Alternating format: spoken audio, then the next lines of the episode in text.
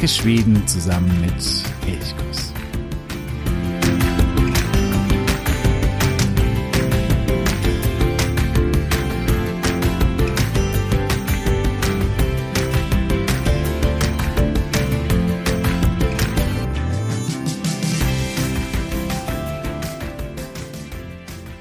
Tjena! Ich freue mich, dass du wieder dabei bist bei einer weiteren Folge von Elchkuss. Ich bin Jo und ja, ich bin zurück aus der Sommerpause, war drei Wochen lang in äh, Stockholm auf Recherchereise. Von dieser Reise, die unglaublich abwechslungsreich war. Ich habe so viel erlebt und so viel, ja, auch so oft gut gegessen. Davon werde ich auf jeden Fall noch bei Zeiten berichten, denn es war die Recherche für ein Buchprojekt und dann auch, wenn wir, wir sind ja gerade mit Nils Holgersson auf dem Weg durch Schweden und wenn er dann mal nach Stockholm kommt, dann werde ich da mit Sicherheit einiges einfließen lassen. Das Wetter jetzt im August in äh, Schweden war so, naja, der Schwede würde sagen lagom, also so mittelprächtig. Es war okay, es hat einige Regentage gehabt, insgesamt war es nicht mehr so sommerlich warm. Der Sommer in Schweden war in diesem Jahr eher im Juni, Juli, dort mit vielen Tagen auch über 30 Grad. Jetzt im August ging es dann doch relativ zügig in ja eher so eine herbstliche Stimmung über. Für mich persönlich passt es auf jeden Fall, aber ich denke mal, die, die zum Beispiel jetzt im August zum ersten Mal in Schweden waren, die sind vielleicht bei bestimmten Vorurteilen, sprich Schweden oder der Norden, es ist doch immer kühl und kalt und verregnet, ja, die sind vielleicht ein bisschen bestätigt worden. Aber ich denke immer, es gibt eigentlich kein schlechtes Wetter, es gibt nur schlechte Kleidung. Und ja, so war ich zum Beispiel immer mal wieder in den Scheren draußen. Mit guter Kleidung ist das genauso schön wie bei herrlichem Wetter. Vielleicht manchmal sogar ein bisschen schöner, weil der Wind und die Wellen dem Ganzen dann in den Scheren zum Beispiel noch so ein ganz besonderes Flair geben und die Atmosphäre anders ist und ja, ich persönlich mag das sehr. Von daher, es gibt eigentlich kein richtig schlechtes Wetter. In dieser Folge möchte ich wieder anknüpfen an äh, die Reise Nils Holgerssons durch Schweden, auf deren Spur wir uns ja gerade befinden oder in den letzten Episoden ja auch schon befunden haben. Nils Holgersson reist nun auf dem Rücken der Hausgans Martin und zusammen mit der Schar von Wildgänsen immer weiter Richtung Norden und er kommt nach Dalarna. Hier in Dalarna, wir kommen so langsam in die nördlichen Gefilde Schwedens, fliegen die Gänse nordwärts am Dalälven entlang, der aus dem Zusammenfluss der beiden großen Flüsse Österdalälven und Westerdalälven entsteht. Dalarna ist eine, eine große, eine sehr, sehr vielfältige Landschaft. Manche Regionen, gerade die im Norden, also im Nordwesten, wo es Richtung Norwegen geht, Dort ist es schon richtig gebirgig. Das ist Fjell, wie man es auch dann noch weiter im Norden kennt. Und hier fängt es an, einsame, karge Fjelllandschaften, die sich hier ausbreiten. Man teilt Dalarna oft auch in drei Teile ein und dieser nordwestliche Teil rund um die zentraleren Orte Serna und Idre, das sind keine großen Städte, aber so ein bisschen zentraler und gerade bei Skifahrern auch beliebte Ziele das ist eben diese Fjellregion, also die Bergregion. Gehörte lange Zeit zu Norwegen und unterscheidet sich sowohl landschaftlich, aber eben dadurch auch kulturell historisch vom restlichen Dalarna. Dann gibt es das obere Dalarna. Häufig wird es auch das eigentliche Dalarna genannt. Man sagt häufig auch, das ist das Herz Schwedens. Das ist die Region rund um den Siljansee mit Mura, Rättvik, und auch die Gebiete am Österdalälven und am Westerdalälven, also jenen zwei großen Flüssen, die Dalarna von Nord nach Süd durchqueren.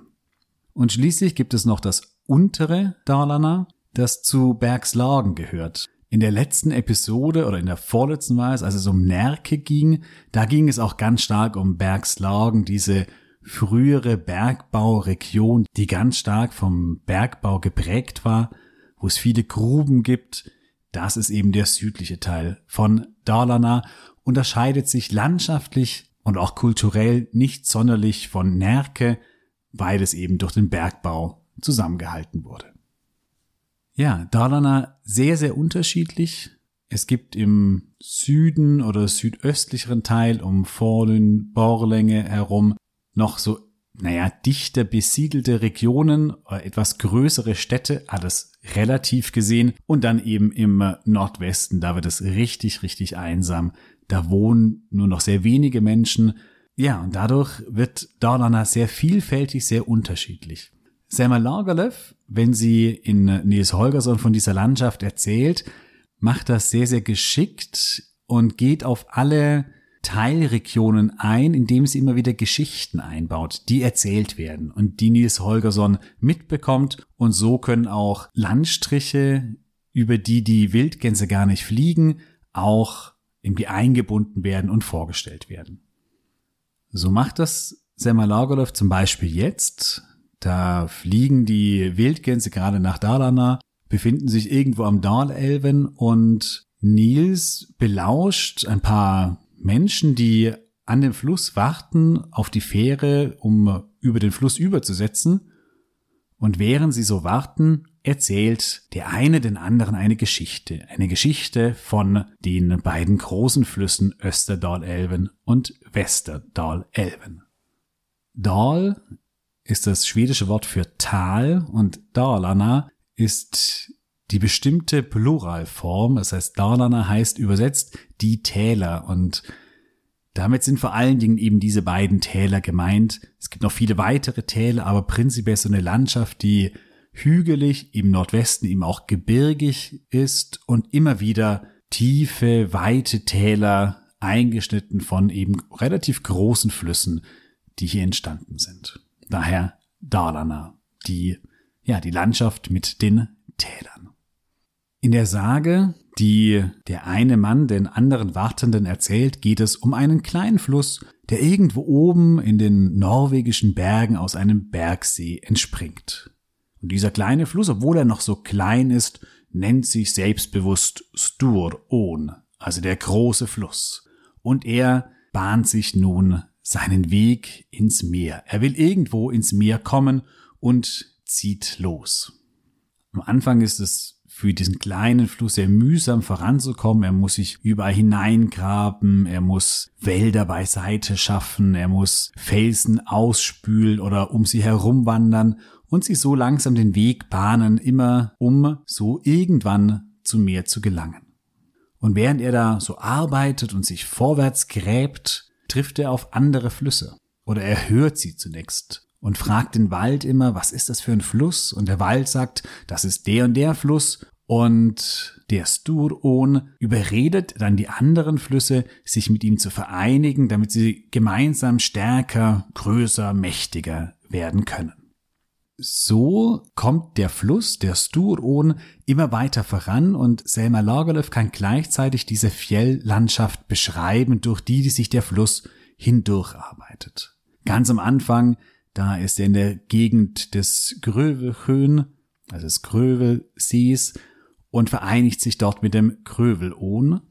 Diese Region ist im Winter zum Skifahren, auch zum Langlaufen eine ganz, ganz traumhafte, sehr abgelegen, aber auch im Sommer zum Wandern. Richtig, richtig schön dort oben. Es ist sehr einsam am Krüvelhöhen, aber wirklich, ja, eine große Empfehlung, wenn man mal so ein bisschen Einsamkeit, Fjelllandschaften und so genießen möchte.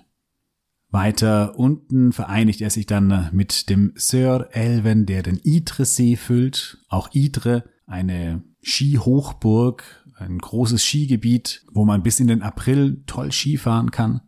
Und weiter unten kommt dann der Fjätelven und so kommen immer weitere Flüsse hinzu und der Stur-On wird allmählich tatsächlich zum großen Fluss. Dann aber hört er wieder ein Rauschen irgendwo in der Ferne, irgendwo im Wald und er fragt den Wald, was ist das für ein Fluss, der hier so mächtig klingt? Und der Wald antwortet, das ist der Fylü-Fluss, der 11, der aus dem Fylüfjell, eine Gebirgsregion an der norwegischen Grenze, herabfließt. Und wieder sagt der Sturon, Wald richte dem Fylü 11 aus, dass ich mich mit ihm vereinigen möchte, er soll Teil von mir werden, damit wir noch größer und noch mächtiger werden. Aber der Fylü 11, der sagt, nee, warum soll ich mich mit dir vereinigen? Du kannst dich mit mir vereinigen, aber ich bin schon groß und stark. Ich brauche keinen anderen Fluss, äh, in den ich irgendwie eingehe oder in dem ich aufgehe.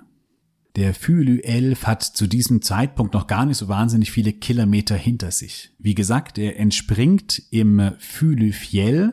Das Fülü Fjell ist Nationalpark und für alle, die nicht allzu weit in den Norden fahren wollen, weil der Weg ihnen einfach zu weit ist, aber trotzdem schon so ein Gefühl für den Norden, für Lappland oder sonst irgendwie bekommen wollen, die sind im Fühlefjell richtig. Klar, das ist noch lange nicht Lappland, aber es hat schon so einen Charakter davon. Es ist eine weite, karge Hochebene, wo man toll wandern oder im Winter wunderbar Langlauf fahren kann. Und es ist immerhin der Nationalpark mit zwei großen Rekorden. Zum einen findet sich hier der Nypecher, der höchste Wasserfall Schwedens mit ungefähr 70 Meter Fallhöhe. Ist kein spektakulärer Wasserfall, aber immerhin der höchste. Und mit Old Chico befindet sich der älteste Baum der Welt im Fühlefjell. Der ist ganz in der Nähe des äh, also des Wasserfalls, und diese Old Chico hat Wurzeln, die ungefähr 9500 Jahre alt sind. Also nicht der Baum an sich ist schon so alt, aber die Wurzeln.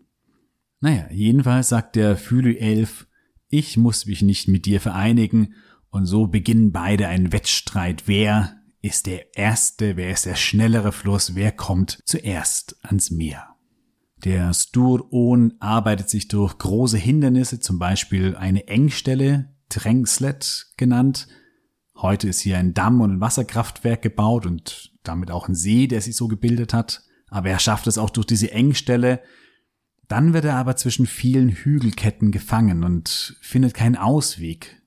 Und er füllt erstmal einen großen See, um so immer weiter anzusteigen, um so irgendwann mal einen Ausweg zu finden. Dieser See das ist der Siljansee, heute eben oft das Herz Schwedens auch genannt. Und irgendwann mal findet er dann bei Leksand einen kleinen Durchbruch, einen Ausweg, wo er weiterfließen kann. Nur wenige Kilometer später bei Jyros sieht der Sturon einen anderen majestätischen Fluss und fragt den Wald, was das denn für ein Fluss sei. Zeitgleich entdeckt der Fülü-Elf einen stolzen, glitzernden Fluss und fragt den Wald das Gleiche. Und da schlägt der Wald vor, jetzt wo beide Flüsse sich gesehen haben und etwas Positives über den anderen gesagt haben, dass sie sich doch vereinigen könnten. Beide sind jetzt auch einverstanden, aber beide sagen, ja, aber wenn wir uns vereinigen, dann muss der Fluss einen ganz neuen Namen bekommen. Ich will nicht, also der Sturo sagt, ich will nicht Fülü-Elf heißen und der Fülü-Elf sagt, ich will nicht Sturon heißen. Und so einigen sie sich auf Dal-Elven, das ist der Fluss quasi in dem Moment, wo sich Sturon und Fülü-Elf verbunden haben. Und der Sturon nennt sich nun fortan Österdal-Elven und der Fülü-Elf nennt sich Westerdal-Elven. Ja, gemeinsam haben sie nun so viel Power, um relativ zügig den Weg Richtung Meer zu finden. Ja, durch diese Geschichte gelingt es Selma Lagerlöf, die Bergregionen im Westen und Nordwesten Dalarnas und die beiden großen Flüsse, den Wester- und den Österdalelven, zu beschreiben, ohne dass Nils Holgersson dort ist.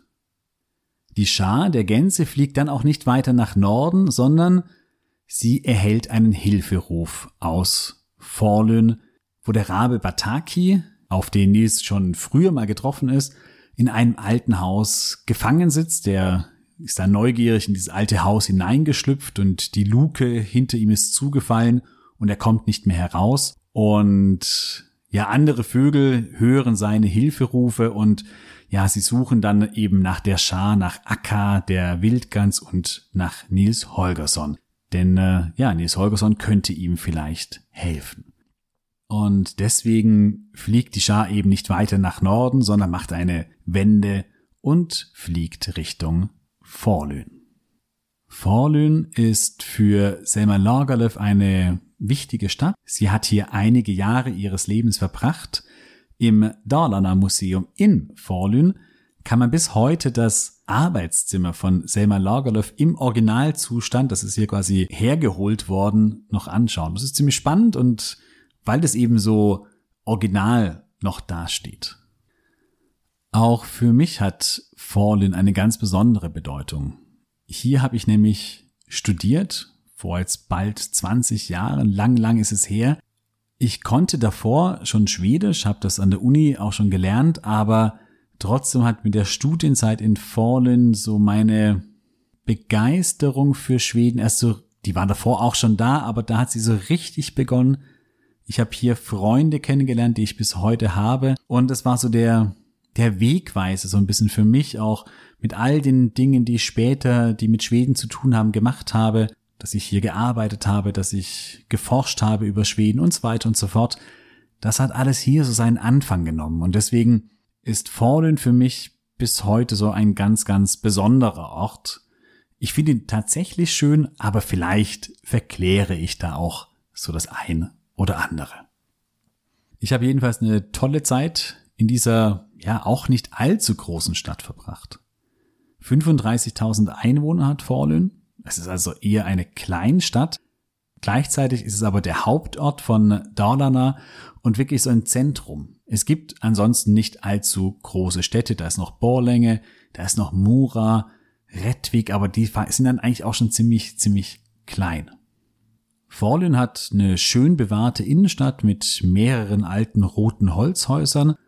Bei Nils Holgersson beschreibt Selma Lagerlöf die Stadt folgendermaßen. Es gäbe so eine schöne und eine hässliche Seite. Die schöne Seite sei im Norden und im Osten. Im Norden, da gibt es einen herrlichen See, den Varpan. Ja, das war auch für mich so eine Art Smultron-Stelle, als ich dort gelebt habe. Denn ich habe hier irgendwo, da musste man durch den Wald gehen, habe ich so einen kleinen Felsen im See entdeckt, auf dem man vom Land draufspringen konnte. Und der hatte so eine Mulde, wo man sie so reinlegen konnte. Und da habe ich immer gelesen, meine ganze Studienliteratur habe ich dort eigentlich gelesen. Und gerade wenn die Sonne geschieden hat, war es warm, das Wasser hat geglitzert und war einfach ein perfekter Ort, der Warpan im Norden von Forlün.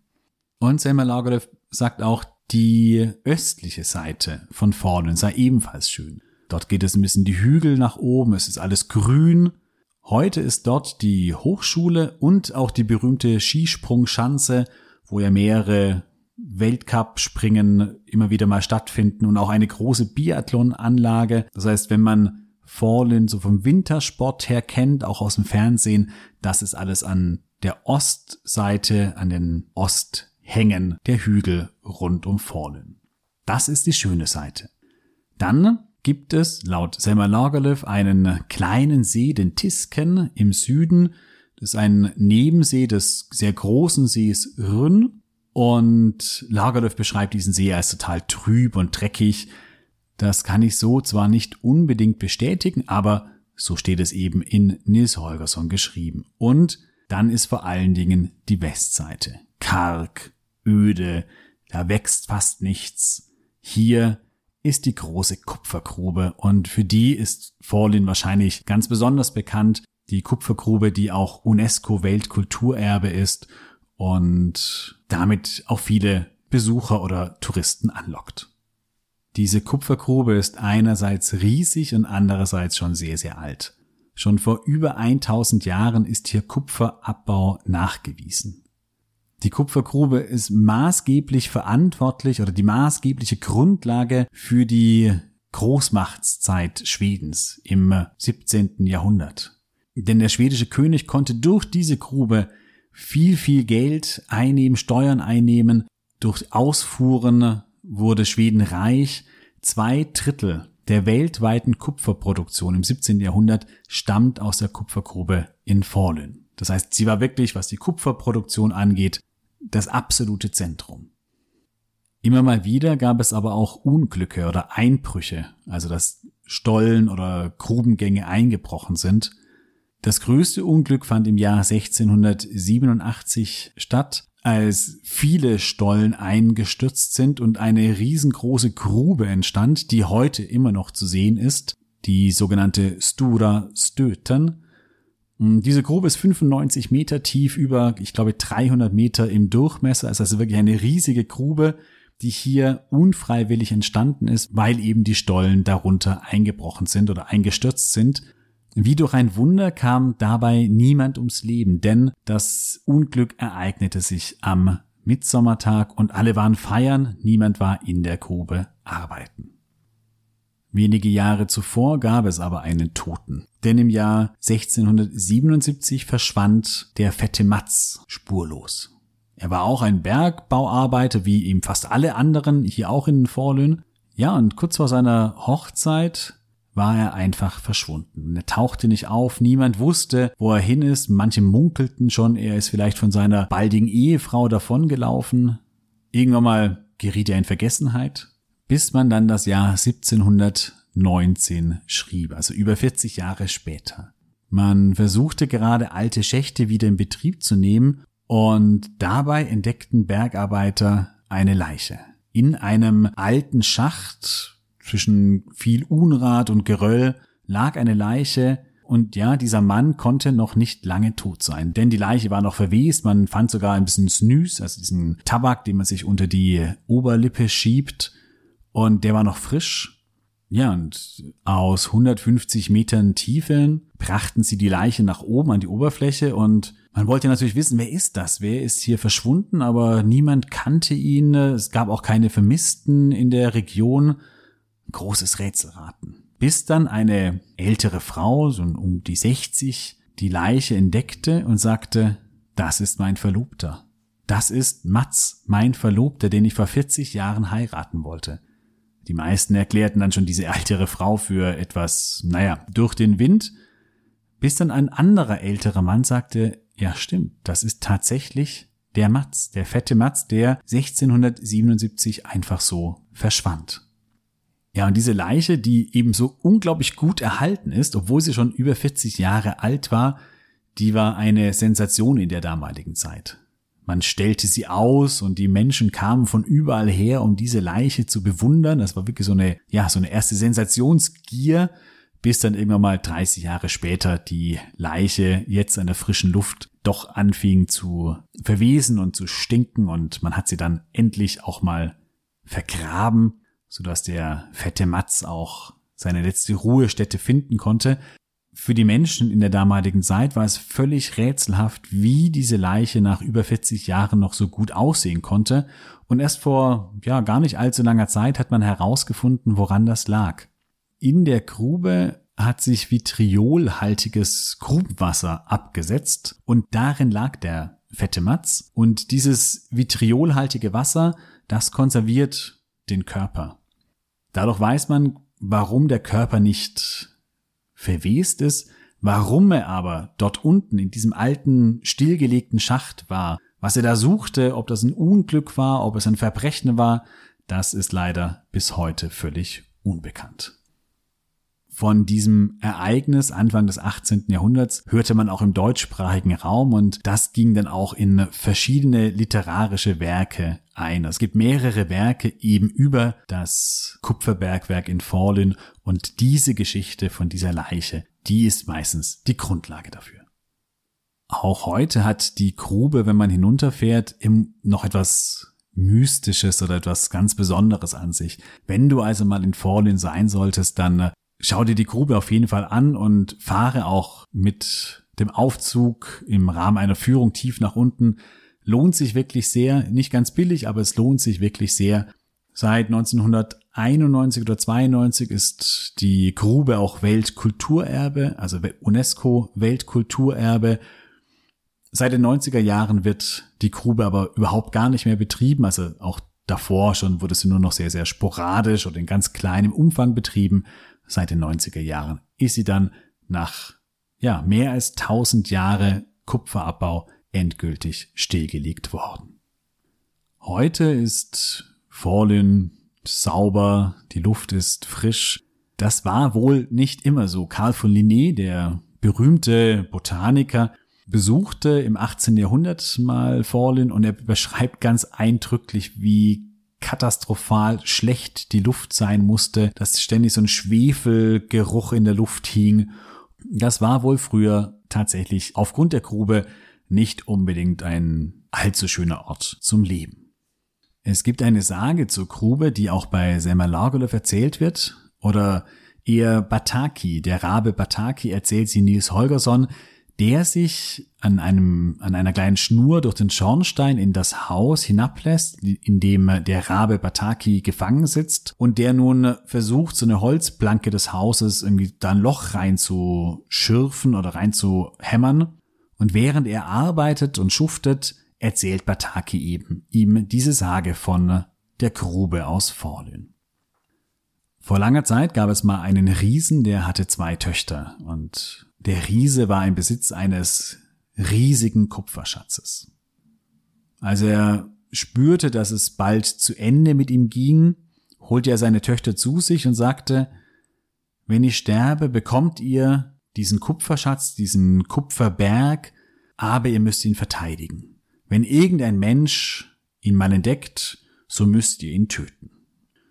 Die eine Tochter, die so ein bisschen grimmiger und ja auch brutaler war, die sagte sofort, natürlich machen wir.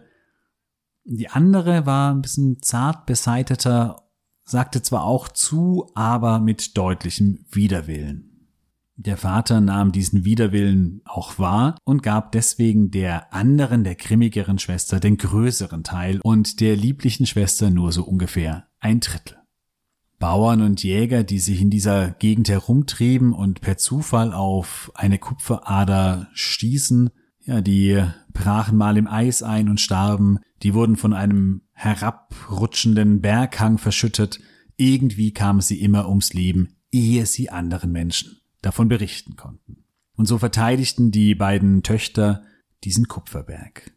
Aber eines Tages geschah Folgendes. Ein Bauer hatte am See Rünn so einen Art Allenbetrieb und ließ die Ziegen immer weit herumlaufen und abends wurde sie eben vom Ziegenmädchen wieder eingesammelt und das Ziegenmädchen und diese Ziegenhirtin sagte, jeden Abend kommt der Ziegenbock mit roten Hörnern zurück und sie wisse nicht, was es ist. Daraufhin folgt der Bauer diesem Bock und sieht, wie er an einem kleinen Loch sich die Hörner wieder rot färbt. Und er geht genauer hin und schaut, was das ist und sieht, das muss Kupfer sein, was er hier gefunden hat. Und im gleichen Moment rollt ein riesiger Stein auf ihn zu, er kann gerade noch zur Seite springen, nicht aber der Bock, der von diesem Stein erschlagen wird. Der Bauer sieht oben am Hang eine Riesin, die gerade dabei ist, einen zweiten Felsbrocken zu lösen. Die beiden kommen ins Gespräch und der Bauer erfährt, warum diese Riesin ihn äh, töten möchte. Er sagt dann daraufhin, nicht ich habe diese Kupferader entdeckt, sondern der Ziegenbock und der ist ja tot. Es ist die lieblichere der beiden Schwestern und sie ist eigentlich ganz glücklich, als der Bauer sagt, du musst mich jetzt nicht töten, du hast ja schon den Ziegenbock getötet lass mich am Leben. Und so kommt es auch. Er kann davonziehen, seine Knechte holen und gemeinsam fangen sie an, das Kupfer abzubauen. Der Bauer wird steinreich, die Grube wächst und wächst, immer mehr Menschen ziehen hierher und arbeiten für diesen Bauern, der mittlerweile kein Bauer mehr ist, sondern eben reicher Grubenbesitzer. Andere, die nicht hier an dieser Grube Kupfer abbauen wollen, sondern die den anderen Teil, den größeren Teil suchen wollen, also den, den die andere Schwester besitzt oder bewacht, die sterben alle qualvoll. Manche werden von Wölfen zerrissen, andere werden erstochen oder sterben auf irgendeine andere Weise, also die andere Schwester, die verteidigt ihren größeren Teil hartnäckig. Und so, das sagt die Sage zumindest, entstand eben auf dem kleineren Teil dieses Kupferberges die Kupfergrube von Forlün, während der größere Teil noch irgendwo in den Wäldern schlummert und noch nicht abgebaut wurde. Als Bataki, der Rabe, das Nils erzählt, erkennt Nils, Bataki muss diese Kupferader entdeckt haben. Denn er erzählt so detailliert davon und Nils glaubt schon, okay, in dem Moment, wo er Bataki befreit, wird Bataki ihm verraten, wo er diesen großen Kupferschatz finden wird. Er träumt davon, wie er reich wird und was er mit dem Geld alles machen wird, dass er zum Beispiel den gesamten See Tokan kaufe und den Enten schenken könnte. Er befreit Bataki, aber Bataki sagt kein Wort und wahrscheinlich, wenn man zumindest der Sage glauben mag, hat er damit vielleicht Nils das Leben gerettet. Ja, das ist die Sage vom Kupferbergwerk in Forlün, äh, ein Bergwerk mit vielen Geschichten und viel Geschichte. Wenn du irgendwann mal nach Dalarna kommst, was ich dir sehr, sehr empfehle, ich finde es eine der schönsten Regionen in Schweden überhaupt, dann äh, fahr auf jeden Fall nach Forlün, fahr aber auch auf jeden Fall an den Siljansee. Von dem haben wir jetzt noch gar nicht gesprochen. Das kommt dann in der nächsten Episode. Denn auch Nils Holgersson und die Gänse werden weiter an den Siljansee ziehen. Wir ziehen dann nächste Woche mit ihnen mit und dann geht es um das Herz Schwedens. Wenn du auch schon mal in Dalarna warst und einen bestimmten Ort besonders empfehlen magst, dann schreib mir gerne eine Mail an elchkus.elchkus.de und beschreibe diesen Ort ganz kurz. Dann werde ich da in der nächsten Woche mit Sicherheit auch darauf eingehen. Ich wünsche dir eine wunderschöne Zeit, hoffe, dass du auch nächste Woche wieder dabei bist. Bis dahin, ha so bra.